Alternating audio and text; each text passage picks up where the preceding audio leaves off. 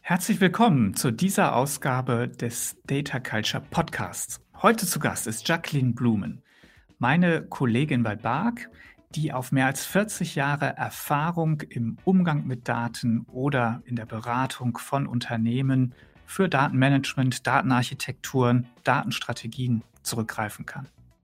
Sie lässt uns hier teilhaben an ihren Erfahrungen und wir wollen uns dem Thema Datendemokratisierung widmen. Denn wir hören es sehr oft als erklärtes Ziel einer Datenstrategie oder auch einer Datenkultur. Wir werden darüber sprechen, wie man letztendlich sowas umsetzen kann, welche Konzepte sich da herausgestellt haben und letztendlich auch nochmal einige der Buzzwords, die gerade in der Branche herumfliegen, einordnen, zum Beispiel Data Mesh und Data Fabric. Viel Spaß mit der Folge. Hallo Jacqueline. Hallo Carsten. Ich grüße dich. Schön, dass du heute bei uns bist. Und ähm, wie immer wollte ich dich bitten, dich vielleicht kurz selber vorzustellen. Was ähm, treibt dich zu dem Thema Daten? Was hast du da schon alles gemacht? Und äh, was machst du heute so in dem Kontext? Daten und Datenkultur natürlich. Ja, mache ich gern. Ähm, erstmal vielen Dank ähm, für die Einladung. Ich freue mich da zu sein. Finde das ein ganz spannendes Setup. Ich bin, bin ja so eine IT-Oma und, und Podcasts sind für mich ein bisschen was Neues und Ungewohntes. Ähm, und um da jetzt gleich mal bei zu bleiben, also ich, ich bin schon lange im Thema Data unterwegs und ähm, ich kann mich zurückerinnern an die 80er Jahre, wo das Thema unternehmensweite Datenmodellierung ein, ein ganz, ganz Hype-Thema war, was ich damals auch total intensiv mitgemacht habe. Das waren eigentlich die Vorläufer zum Enterprise Data Warehousing. Und wenn ich mir das so betrachte und ich schaue mir an, wo wir heute stehen, ähm, dann glaube ich, dass wir nicht so richtig Fortschritte ähm, gemacht haben in all den Jahrzehnten, was natürlich das Thema ganz, ganz besonders nach wie vor spannend sein lässt. Und es ist es auch für mich. Also ich mache das schon lange, ähm, habe ganz viele Aufgaben im Laufe der Jahre wahrgenommen im Kontext von Data und Analytics, aber eben immer nah an Daten ähm, und bin da auch heute noch und ich finde es auch heute noch total spannend. Absolut. Aber was du gerade sagst, äh, stimmt natürlich etwas bedenklich, muss man sagen. Es ist aber so, ist ja auch meine Beobachtung. Ich bin jetzt äh, noch lange nicht so äh, lang dabei wie du, erst so 20 Jahre. Aber auch da, ja, es kommen sehr, sehr ähnliche Themen, kommen wieder nur etwas anderem Gewand. Ja, die, die Technologie hat sich natürlich zum Teil rasant weiterentwickelt aber die grundsätzlichen, gerade die grundsätzlichen Probleme und Herausforderungen sind doch sehr, sehr ähnlich geblieben. Und das soll auch so ein bisschen unser Thema heute sein. Ähm, du bist jetzt ja ähm, schon sehr lange für uns als Analystin tätig. Das heißt, ähm, machst letztendlich das ganze Spektrum von eben empirischen Studien, dann Beiträgen zu Konferenzen, aber auch sehr, sehr viel Beratung, was wir Advisory nennen von Unternehmen, eben gerade in diesen strategischen Fragestellungen. Und das war letztendlich meine Idee heute für ein Thema, da wir sehr oft diesen Begriff hören, äh, Datendemokratisierung. Und zwar hören wir das als Ziel von Datenstrategien oder manchmal auch als gewünschtes Ergebnis, was vielleicht auch mit einer Datenkultur unterstützt werden soll. Und das, das wäre, finde ich, ein spannendes Thema für uns heute. Und deshalb wollte ich dich zum, zu Beginn mal fragen, was, was verstehst du denn unter Datendemokratie oder Data Democratization? Oder wie nimmst du das auch wahr, wie das Unternehmen letztendlich nutzen und, und warum sie das vielleicht auch ähm, haben möchten? Ja, spannender Trendbegriff. Ähm, ich erlebe das so am Markt, dass die einen das ganz toll finden und, und, und, super, und super passend und die anderen finden das ganz, ganz schrecklich, ähm, weil manche glauben, dass Datendemokratisierung heißen soll, dass jeder Mitarbeiter im Unternehmen irgendwann ein Data Scientist sein soll. Ähm, das ist natürlich nicht damit gemeint und, und das macht auch gar keinen Sinn. Ähm, weil wenn das ganze Unternehmen nur aus Data Scientists äh, bestehen würde, ähm, wer macht dann eigentlich das operative Geschäft?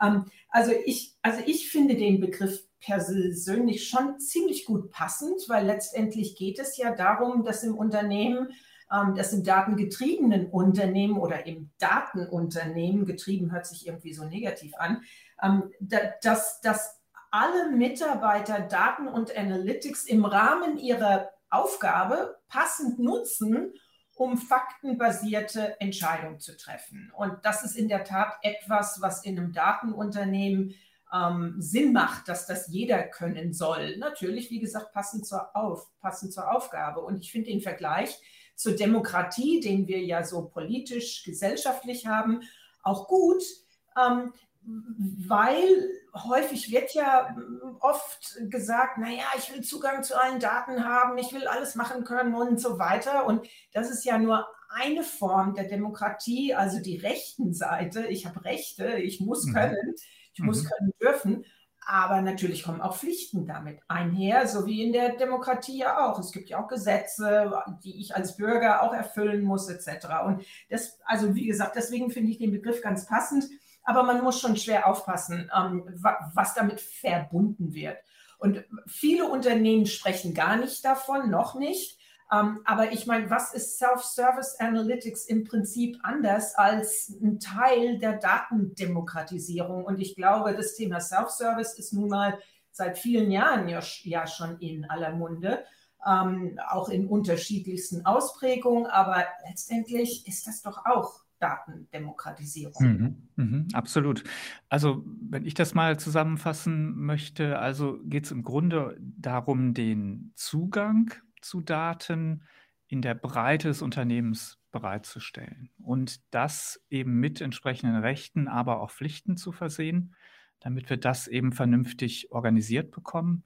Und ähm, letztendlich Rechte und Pflichten, hatten wir auch schon in dem Podcast hier immer wieder mal besprochen, ist natürlich auch Teil einer Kultur. Ja, sie ist auch kulturstiftend letztendlich, denn wenn ich zum Beispiel zu viele äh, Pflichten, also im Sinne der, der Data Governance, ja, zu viele Einschränkungen äh, formuliere und durchsetze im Unternehmen, dann hat das natürlich auch einen starken Einfluss auf die Kultur. Umgekehrt, wenn ich das sehr stark fördere, wenn ich Daten wirklich gut verfügbar mache, dann fördere ich natürlich auch eine Datenkultur, also eben mit Daten etwas zu tun, gute Dinge zu tun, neue Dinge auszuprobieren, Prozesse zu automatisieren, etc. etc. Also insofern glaube ich auch guter Begriff und steht eben genau dafür und damit letztendlich natürlich auch die, eine, eine Grundlage oder auch Rahmenparameter einer Datenkultur. Wenn wir jetzt mal so, so drüber nachdenken, ähm, es ist ja so nach unserer Wahrnehmung bei der BARC jetzt gar nicht so einfach, diesen Weg dahin erstmal überhaupt zu finden. Also wir sind ja häufig damit be ja, beteiligt, eigentlich die, dieses Ziel überhaupt erstmal zu formulieren. Ja, was ist denn jetzt tatsächlich dieses Ziel? Und dann aber auch den Weg dahin. Wie siehst du das? Was sind da so die größten Hürden, wenn man sagt, jawohl, das ist ein Ziel, was ich erreichen möchte? Ähm, aber jetzt der konkrete Hinweis, ja, worauf müssen die Unternehmen achten? Oder was, was sind jetzt hier die größten Probleme, auf die sie wahrscheinlich stoßen werden? Also ich glaube, manchmal fängt man sogar zu komplex an, wenn man das Thema, an, das Thema angeht. Also wenn ich an, an die zahlreichen ähm, Studien denke, die wir immer wieder durchführen, ähm, dann zieht sich wie ein roter Faden durch alle hindurch der, glaube ich, größte Pain, den die meisten Data- und Analytics-Nutzer durchleben. Und das ist, dass sie die Daten, die sie brauchen, einfach gar nicht finden. Sie wissen nicht, wen sie fragen müssen, sie wissen nicht, was es gibt, sie wissen nicht, welche Qualität das, was es gibt, überhaupt hat und ob es für ihre Fragestellung denn auch brauchbar ist. Und das ist natürlich eine wesentliche Grundvoraussetzung, um überhaupt Datendemokratie leben zu können. Ähm, also da schon alleine, viele denken ja schnell in, oh, ich brauche eine neue Architektur und ich brauche neue, ganz komplizierte Governance ähm, Vorgaben etc. Aber eigentlich fängt es schon damit an, Transparenz zu schaffen. Transparenz, was es mhm. überhaupt im Unternehmen gibt und wen ich dazu befragen kann. Und daran scheitert es in den allermeisten Fällen. Also das ist, glaube ich, die, die, die wichtigste Einstiegshürde, die es gibt. Und da fällt natürlich auch öfters das Stichwort Data Catalog. Mhm. Ähm, aber da erlebe ich häufig, wenn über die Einführung eines Datenkatalogs nachgedacht wird, dass das sehr stark auch im Zuge der Analytics-Modernisierung, vielleicht den Umzug in der Cloud und so weiter mitgedacht wird, also immer für eine zukünftige Plattform. aber das Business findet in dem Hier und Heute statt. Egal mhm. wie unaufgeräumt das ist. Und es ist meistens ziemlich unaufgeräumt. Mhm. Aber allein in dieser Unaufgeräumtheit Transparenz zu schaffen, ohne überhaupt an morgen zu denken, das wäre ja schon ein großer Wert für diesen Pain. Absolut. Okay, also Datentransparenz als wirklich ähm, Priorität Nummer eins würden wir in unserem Framework auch beim Thema Data Access verorten und war dann auch ja tatsächlich Ergebnis unserer Befragung Ende ähm, 2021 bei mehr als 200 Unternehmen, dass die das auch auf Priorität 1 gesetzt haben, eben Data Access herzustellen. Und du würdest aber quasi nochmal konkretisieren. Data Access ist ja jetzt irgendwie relativ viel, kann ja technischer Zugang sein, äh, etc. Aber du sagst einfach Transparenz. Ja? Wenn ich nicht weiß, was es überhaupt gibt, ja, dann kann ich mir viele andere Dinge letztendlich auch sparen. Ich glaube, das ist sehr, sehr eingängig. Jetzt vielleicht nochmal zum Thema Datenkataloge, weil du es erwähnt hast. Das wäre jetzt ja eigentlich ein, ein Instrument oder eine Möglichkeit, diese Transparenz herzustellen. Jetzt erleben wir aus unserer Praxis bei BARC, dass da doch einige Unternehmen doch einige Schwierigkeiten mit haben. Du hast gerade schon erwähnt, ja, das ist vielleicht diese Ausrichtung auf die Zukunft. Aber was, was erlebst du noch? Also warum kann das auch ganz schön schwer sein, so einen Katalog einzuführen? Und was wären deine Empfehlungen? Vielleicht diese äh, oder wie, wie kann ich es erfolgreich machen? Ja, ein Datenkatalog lebt natürlich erstmal nicht wirklich von den Daten selbst, sondern von den Metadaten. Also die Metadaten, die Daten, die die Daten beschreiben. Mhm. Und ähm, es ist nicht ganz trivial, aber doch relativ bodenständig, Metadaten über technische Assets einzusammeln, weil es die oft per se gibt. Also ich denke an eine relationale Datenbank und das Schema, das drin definiert ist oder in äh, Data Access Engine liegt auch ein Schema drin. Das sind Metadaten und die helfen mir ja schon mal weiter. Aber es sind technische Metadaten, auch Metadaten über Datenintegrationsprozesse oder sowas. Abgreifbar, integrierbar, automatisiert integrierbar, aber technische Metadaten. Ich will aber Fachanwender erreichen. Und Fachanwender können zum Beispiel mit der Data Lineage eines Datenintegrationsprozesses auf der detaillierten technischen Ebene nicht so richtig viel anfangen, es sei denn, sie sind wirklich sehr versiert. Und das ist das Grundproblem. Ich brauche einen Überbau. Ich brauche also auch fachliche Metadaten.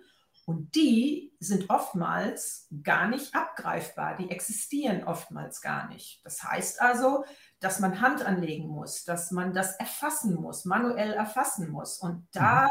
Liegt das Problem im Argen, nämlich Fachanwender sind nicht dafür motiviert oder sie haben keine Zeit, sie sagen, sie haben andere Prioritäten und sie sehen auch nicht wirklich den Nutzen davon. Und das ist irgendwie so ein Henne-Ei-Problem, ähm, was viele Data Catalog-Initiativen ähm, begleitet. Okay. Und was gibt es Ideen, das sozusagen aufzubrechen oder zu lösen? Weil wir sagen ja, okay, aber es, das muss ja eigentlich sein. Die, du hast ja geschildert, es gibt Grenzen der Automation, jetzt eben an die Metadaten ranzukommen. Wir brauchen gerade eben diese Business-Metadaten, die häufig vielleicht eher in Köpfen stecken. Wie, wie kommen wir jetzt daran? Was, was kann man tun? Also es gibt natürlich einmal die Möglichkeit, ähm, ich sage jetzt mal, Archäologie zu betreiben. Also es gibt ja sehr wohl häufig in Unternehmen fachliche Beschreibung von Daten, die vielleicht in irgendwelchen Excel-Files schlummern, irgendwo im mhm. Marketing- oder Sales-Bereich oder wo auch immer. Ähm, also das gibt es sehr häufig schon und das ist durchaus auch nutzbar. Ähm, es gibt natürlich auch das Crowdsourcing-Prinzip, was man dann nutzen kann, nämlich dass man Data- und Analytics-Anwender dazu einladen kann, während sie die Daten nutzen, ein Feedback zu geben, das vielleicht dann nochmal zentral freigegeben werden muss, also ihre eigene Beschreibung von den Daten, die sie genutzt haben, ähm, die sie vielleicht für sich sowieso irgendwo hin notieren würden. Ähm, und dann gibt es natürlich auch die Möglichkeit, darüber nachzudenken, wie ich tatsächlich aus bestehenden, vielleicht auch technischen Daten einen ersten Vorschlag generieren könnte.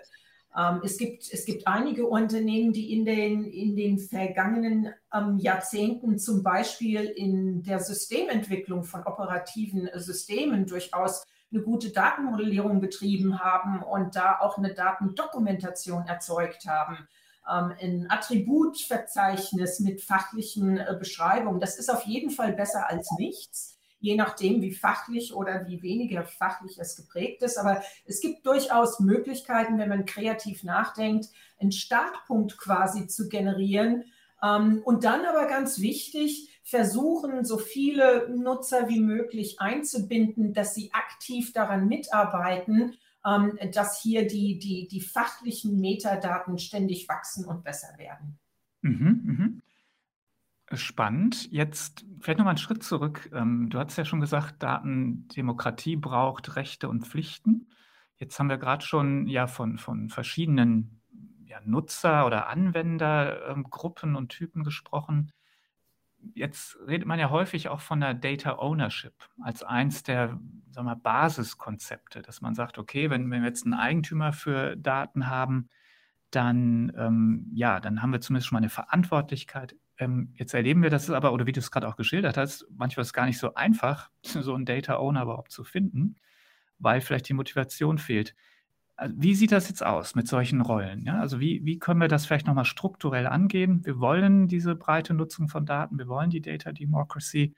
Und ähm, wie können wir das jetzt im Sinne der, der Rollen, der, der, ja, ähm, der, der Struktur in der Organisation vielleicht ähm, angehen, das Thema?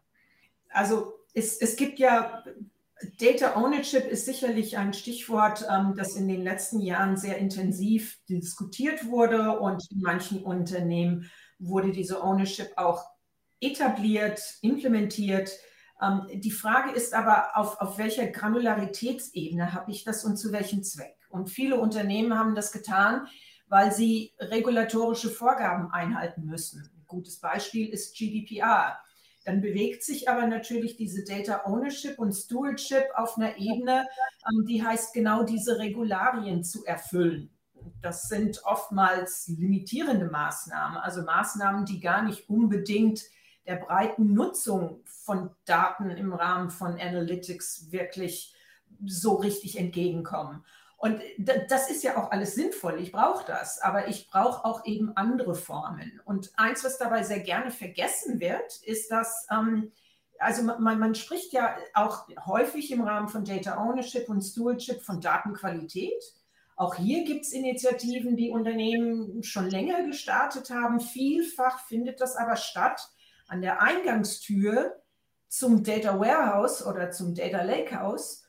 Und es kann eigentlich nur noch reaktiv feststellen, was die Datenqualität ist. Aber das ist eine, das ist eine geduldige Übung. Da ist die Qualität faktisch schon vorhanden. Und wo es eigentlich stattfinden müsste, ist da, wo die Daten entstehen. Und das heißt also, ich brauche auch direkt an der Quelle eine Data Ownership, die vielleicht aber weniger strategisch, regulatorisch getrieben ist, sondern eher fokussiert auf wirklich dort, wo die Daten entstehen, in der Lösung, in der Softwarekomponente, aber eben auch im Prozess. Und diese Menschen, die aber diese Prozesse und Systeme in ihrer Verantwortung haben, die haben die Daten gar nicht auf dem Schirm. Für die sind Daten ein notwendiges Abfallprodukt. Sie haben ihr Prozess vor Augen. Das ist auch ihr Job und das ist auch richtig und wichtig so. Aber wenn dort Daten entstehen, die nicht mehr nutzbar sind, sinn, sinnvoll oder nur mit einem sehr großen Aufwand ähm, sinnvoll nutzbar sind in den nachfolgenden analytischen äh, Prozessen, dann habe ich von vornherein ein Problem, das ich im Nachgang nur noch verwalte. Und lösen kann ich es aber zu weiten Teilen nur an der Quelle. Und da, da spricht man auch häufig vom nicht vom Data Ownership, sondern von Data Product Ownership. Ich muss auch die Daten, die aus so einem System, aus so einem Prozess heraus entstehen, als Produkt sehen, das den Bedürfnissen von Kunden, nämlich den Datenkonsumenten, gerecht werden muss. Und das ist eine völlig neue Denke. Ähm, das gibt es heute in den wenigsten Unternehmen. Okay, spannend. Und führt uns ja eigentlich zu dem wirklich brandaktuellen Thema Data Mesh. Der Alexander Borek von Zalando war kürzlich hier in dem Podcast und er hat letztendlich was ganz Ähnliches berichtet. Also zum einen ist diese Schwierigkeit, zentral Data Owner zu finden oder zu definieren, ist für ihn, war für ihn ein guter, gutes Beispiel, warum zentralistische Ansätze häufig Probleme haben und warum Sie jetzt bei Zalando eher diesen Data Mesh-Ansatz verfolgen, der im Kern erstmal sagt eben, dass Sie dezentral Ownership, aber gerade für Datenprodukte definiert haben. Und das war ja eigentlich genau das, was du jetzt auch gerade ähm, gesagt hast, ja, dass man da nochmal umdenken muss und ähm, letztendlich eher über Datenprodukte nachdenkt. Wenn man das so sagt, bevor wir jetzt über Data Mesh vielleicht nochmal kurz reden, ähm, aber vielleicht nochmal eine, eine Art Definition oder was, was, ist denn, was kann denn jetzt ein Datenprodukt sein, weil es ja doch nach meinem Verständnis äh, ganz unterschiedliche Dinge sein können. Ja, absolut. Und ähm, ich beobachte häufig, dass ähm, also die Idee der Datenprodukte ist eigentlich schon relativ weit verbreitet, wenn es um Advanced Analytics Produkte geht. Ähm, aber das ist nur ein Typ, also ein, ein, ein Modell vielleicht, was ich operationalisiere und im Rahmen eines Prozesses nutze, vielleicht als Service, als Service auch noch gekapselt. Aber es gibt natürlich auch andere Datenprodukte. Ähm, und zwar angefangen von den Rohdaten. Auch die Rohdaten, die aus einem System originär herauskommen, ist ein Datenprodukt. Das ist eigentlich das elementare Datenprodukt. Und es geht dann über veredelte Daten, die vielleicht noch angereichert wurden, die vielleicht standardisiert und harmonisiert wurden, bis hin zu vielleicht dimensionalen Datenmodellen, die für die Unternehmensführung, ähm, die für die Unternehmenssteuerung äh, genutzt werden können mit berechneten KPIs, ähm, bis hin natürlich auch zu Reports und Dashboards, die auch eine Form von Datenprodukt sind. Genauer müsste man vielleicht sagen, Data- und Analytics-Produkte, was aber natürlich ein bisschen holprig ist. Und, und das fasst man aber ähm, letztendlich alles unter Datenprodukte zusammen. Und daran kann man aber auch ganz gut sehen, glaube ich, dass Data Product Ownership nochmal was anderes ist als Data Ownership, weil ein Datenprodukt ist einmal die Rohdaten, aber die KPIs für die Unternehmenssteuerung, die daraus berechnet werden, das ist nochmal ein anderes Datenprodukt, das vielleicht auch von oder sicherlich oftmals von jemand ganz anders verantwortet wird, bis hin zu einem Vorhersagemodell, ähm, das wiederum einen ganz anderen Zweck erfüllt. Und alles drei sind Datenprodukte, die einer gewissen Kundschaft dienen, und so kann es zum Beispiel bei den KPIs auch sein, dass, dass derjenige, der die KPIs berechnet, der ist zwar Datenprodukt der KPIs, der ist aber auch Datenkunde der Rohdaten, aus die er die berechnet. Ja, absolut. Ähm, ich glaube, diese, ich nenne es mal vielleicht breite Definition von Datenprodukten, inklusive der fundamentalen, wie du sie genannt hast, finde ich, glaube ich, aber ist aber wirklich spannend oder auch ein Erfolgsfaktor. Denn wir erleben ja, dass wir gerade in dieser Data Access-Diskussion da ja wirklich ein, ein, echtes Problem haben. Das heißt, wir, wir erleben ja, dass genau das Verstehen von Daten große Probleme bereitet, weil man vielleicht technischen Zugang bekommt zu irgendwelchen Systemen, aber dann halt nichts versteht. Ja, man kriegt die Daten, aber ohne eben eine vernünftige Erläuterung oder Beschreibung, was denn jetzt eigentlich hier in, in Spalten und Zeilen oder in anderen Formaten letztendlich überhaupt äh, zu verstehen ist und was da drin steckt, kann man eben denkbar wenig damit anfangen. Und was du jetzt ja sagst, ist letztendlich, wenn ich einen Produktowner habe, dann ist es ja auch dessen Verantwortung, letztendlich dafür zu sorgen, dass diejenigen, die dieses Produkt nutzen möchten, auch verstehen können, was da eigentlich drin steckt, oder? Absolut. Das ist ja der Produzent- und Kundegedanke. Ähm, und ein, und ein Product Owner muss demnach auch sich ein Feedback einholen von seinen Kunden ähm, oder muss sie sich übergeben lassen können. Da können natürlich ähm, Tools schon helfen, zum Beispiel ein Datenkatalog. Die meisten Datenkatalog ermöglichen es auch Konsumenten ein Feedback zu geben, vielleicht auch ein Rating abzugeben. Und da kann man auch etwas kompliziertere Erfolgs-KPIs draus berechnen, wenn man das will und wenn man auch einen Anreiz schaffen will, für den Datenproduzenten einen besonders tollen Score zu erreichen. Also da gibt es ganz, ganz viele Konzepte, die die Kollaboration fördern sollen ähm, und die auch einen Datenproduzenten dazu motivieren sollen, auf die Kundenbedürfnisse einzugehen und, und peu à peu ähm, die Qualität seines Datenproduktes auch zu verbessern. Jetzt haben wir über Datenprodukte gesprochen, Ownership. Was macht ein Data Mesh denn noch aus? Ich glaube, eins der spannendsten Punkte ist ähm, das, was wir schon angerissen haben, wo sich, wo sich aber vielfach die Geister scheiden, nämlich es gibt im Data Mesh den Begriff des Federated Data Governance. So, was heißt das denn? Naja, also Data Mesh geht grundsätzlich von dem Prinzip aus, dass alles, was zentralistisch ist, Grenzen hat, Skalierungsgrenzen. Und das hat sich auch gezeigt, gerade im Data Warehousing über die Jahrzehnte, dass diese zentralen Data Warehouse Teams immer irgendwann mal an die Grenzen ihrer, ihrer dessen kommen, was sie schaffen können. Und, und das bremst das Unternehmen aus.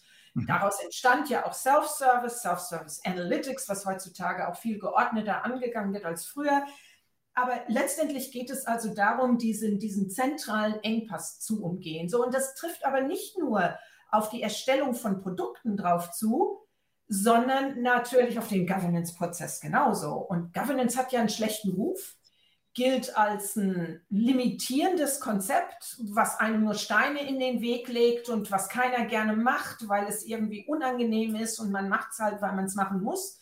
Und das ist so entstanden aus dieser Regulatorikbrille und natürlich auch aus Data, aus Data Security Gründen. Aber man, man kann es auch anders definieren und das macht man auch im Data Mesh. Man sagt, eigentlich soll ja Governance uns helfen, uns helfen, besser mit Daten umgehen zu können und wer kann dafür denn besser die Verantwortung tragen als die Data Product Owner? Weil sie kennen ihre Domäne, sie kennen ihre Daten, sie kennen ihre Kunden und die können doch am allerbesten Governance leben. Das heißt aber in der Konsequenz, dass Governance genauso de dezentralisiert wird wie die Datenprodukterstellung auch.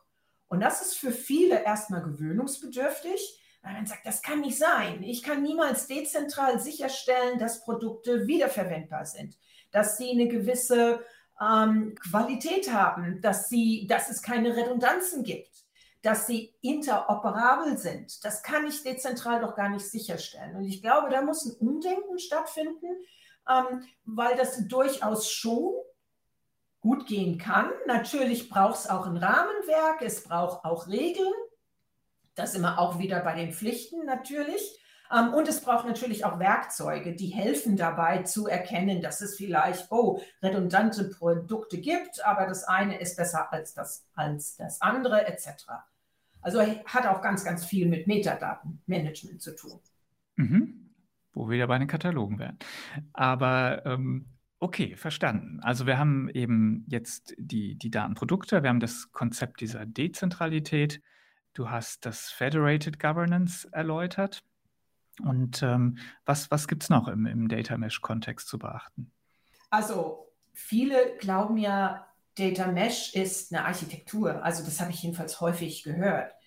Und naja, logische Architektur, hm, da kann ich mich mit anfreunden, aber eigentlich ist Data Mesh ja viel mehr ein organisatorisches Konzept. Das haben wir ja jetzt auch besprochen. Ähm, aber Fakt ist auch, es braucht natürlich eine Plattform, auf die es umgesetzt werden kann. Das ist wohl wahr. Aber wie diese Plattform aussieht und wie die physische, technische Architektur dahinter aussieht, das ist nochmal eine ganz andere Frage. Und es gibt zum Beispiel Kunden, die ein, ein, derzeit ja als Best Practice gehandeltes Data Lakehouse neu umsetzen wollen und sagen, sie verbinden das mit einem Data Mesh. Ich kann ein Data Mesh auch auf ein klassisches Data Warehouse aufsetzen ähm, oder ich kann einen ganz anderen Weg gehen und tatsächlich einen Weg einer verteilten Infrastruktur gehen, vielleicht sogar eine heterogene Infrastruktur. Das wäre zum Beispiel durchaus denkbar in einem, in einem global operierenden Unternehmen, wo es viele lokale, länderspezifische Einheiten gibt, die ihre historisch gewachsenen BI-Plattformen haben, die gut funktionieren und die sie auch weiter nutzen wollen. Also dann könnte das auch ein, ein zusammen, ein verteiltes, ein heterogenes ähm, Konstrukt von mehreren Infrastrukturen sein. Also architekturseitig, glaube ich, und infrastrukturseitig gibt es da viele Spielvarianten. Okay, also ich glaube, die, die wichtige Nachricht hier ist, dass erstmal organisatorische Konzept ist erstmal unabhängig von der technischen Umsetzung, von der Datenarchitektur. Und du sagst ja, dass die muss sich eigentlich daran orientieren, was im Unternehmen tatsächlich vorhanden ist, was wir für eine Anforderungslage haben. wie es konkret aufgestellt ist. Und ich glaube, das ähm, ist eine ganz wichtige Nachricht, weil ich immer wieder auch höre, ja, dass man das direkt verbindet, dass man sagt, okay, ein Data Mesh muss, was auch immer, ja, jetzt ein Data Lake, ein Data Lakehouse haben, etc., etc. Aber tatsächlich ist, man, man kann dieses Konzept auch eben ganz unterschiedlich umsetzen. Absolut. Data Fabric, vielleicht noch als letztes Thema, ist ja genau so ein Schlagwort, wird aus unserer Erfahrung auch häufig äh, vermischt ja, mit Data Mesh, manchmal synonym benutzt, manchmal gar nicht richtig abgegrenzt. Vielleicht kannst du das für uns auch noch einordnen, was das mhm. eigentlich ist.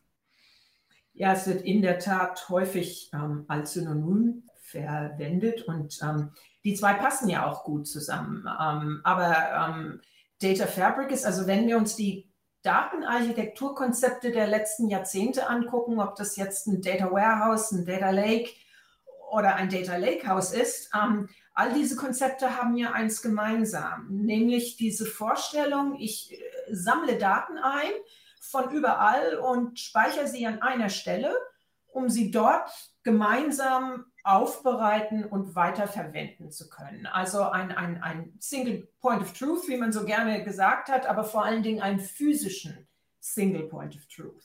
Ähm, und ich sagte ja vorhin schon, Data Mesh sagt so schön, zentralistische Ansätze skalieren nicht. Und das gilt letztendlich für zentralistische Architekturen, Datenarchitekturen ganz genauso. Und das sehen wir ja auch durch viele Data Warehouse-Initiativen, die über die Jahre an denen gebaut wurde und wirklich auch intensiv gearbeitet wurde, aber die, die laufen irgendwie ihrem Ziel ständig hinterher. Und ähm, Data Fabric ist im Prinzip diese Überlegung, ich nehme Abstand davon, immer zu glauben, der beste Weg wäre, all meine Daten physisch an einer Stelle zu sammeln, sondern ähm, es folgt so ein bisschen so dem Low Data Movement Policy. Also solange ich die Daten dort liegen kann, wo sie entstehen, ist das erstmal gut. So, das klingt natürlich nach Datenvirtualisierung. Teilweise ist das auch ein Konstrukt, das man nutzen kann in einem Data Fabric. Ähm, aber es gehört noch viel mehr dazu, wie zum Beispiel, dass Data Pipelines auch verteilt über verschiedene Plattformen hin, hinweg zu einer gesamten und komplexen Pipeline orchestriert werden können. Und solche Konzepte werden, ähm, die, die, die kann man sich noch besser äh, eigentlich vorstellen, wenn man zum Beispiel an IoT denkt und das Sammeln von IoT-Daten, die ja sehr voluminös sind. Und wenn ich zum Beispiel ein weltweit agierendes Unternehmen bin, dann erzeuge ich im, im Prinzip weltweit Daten in großer Datenmenge und es ist ja gar nicht opportun, all diese Daten an einer Stelle zusammenzubringen. Dafür sind sie zu groß zu behäbig, ähm, das, das, das würde zu lang dauern, das wäre auch zu viel zu technisch kompliziert. Und, und das ist zum Beispiel ein gutes Ausgangsszenario, wo man sich vorstellen kann, naja, das kann schon mehr Sinn machen, quasi die Analytik zu den Daten zu bringen und die teilanalytischen Ergebnisse dann auch irgendwann zusammenzuführen. Und ähm, also das, das ist das Prinzip des Data Fabric. Ich, ich baue eine virtuelle Architektur, die ich physisch ganz unterschiedlich bestücken kann und zusammensetzen kann, zusammen orchestrieren kann. Und dafür brauche ich natürlich auch eine Plattform, die diese Verteiltheit unterstützt und die weitere Funktionen mit sich bringt, um die ganzen Aufgaben, die ich habe, möglichst intensiv zu automatisieren, ähm, anzureichern mit, mit, mit smarten Funktionen, die sowohl Fachanwendern als auch, als auch technischen Anwendern dienen, ähm, effizienter und effektiver unterwegs zu sein. Mhm, super. Also was ich hier höre, ist, wenn ich Datendemokratie haben will, sollte ich sowohl organisatorisch als auch technisch nicht unbedingt auf die Zentralregierung setzen, sondern vielleicht eher föderale Konzepte oder die Basisdemokratie oder ähnliche Dinge ins, äh, in Erwägung ziehen. Jacqueline, ganz, ganz herzlichen Dank. Ich fand es super spannend. Wir haben den Bogen gespannt von Datendemokratisierung bis hin zu Data Mesh und Data Fabric. Und ähm, ich glaube, wir sind der Thematik deutlich näher gekommen und konnten da ein bisschen den Nebel lüften, wie man da eigentlich hinkommen kann. Ganz herzlichen Dank. Super gerne, hat mir viel Spaß gemacht. Danke, Carsten. Bis demnächst. Bis bald.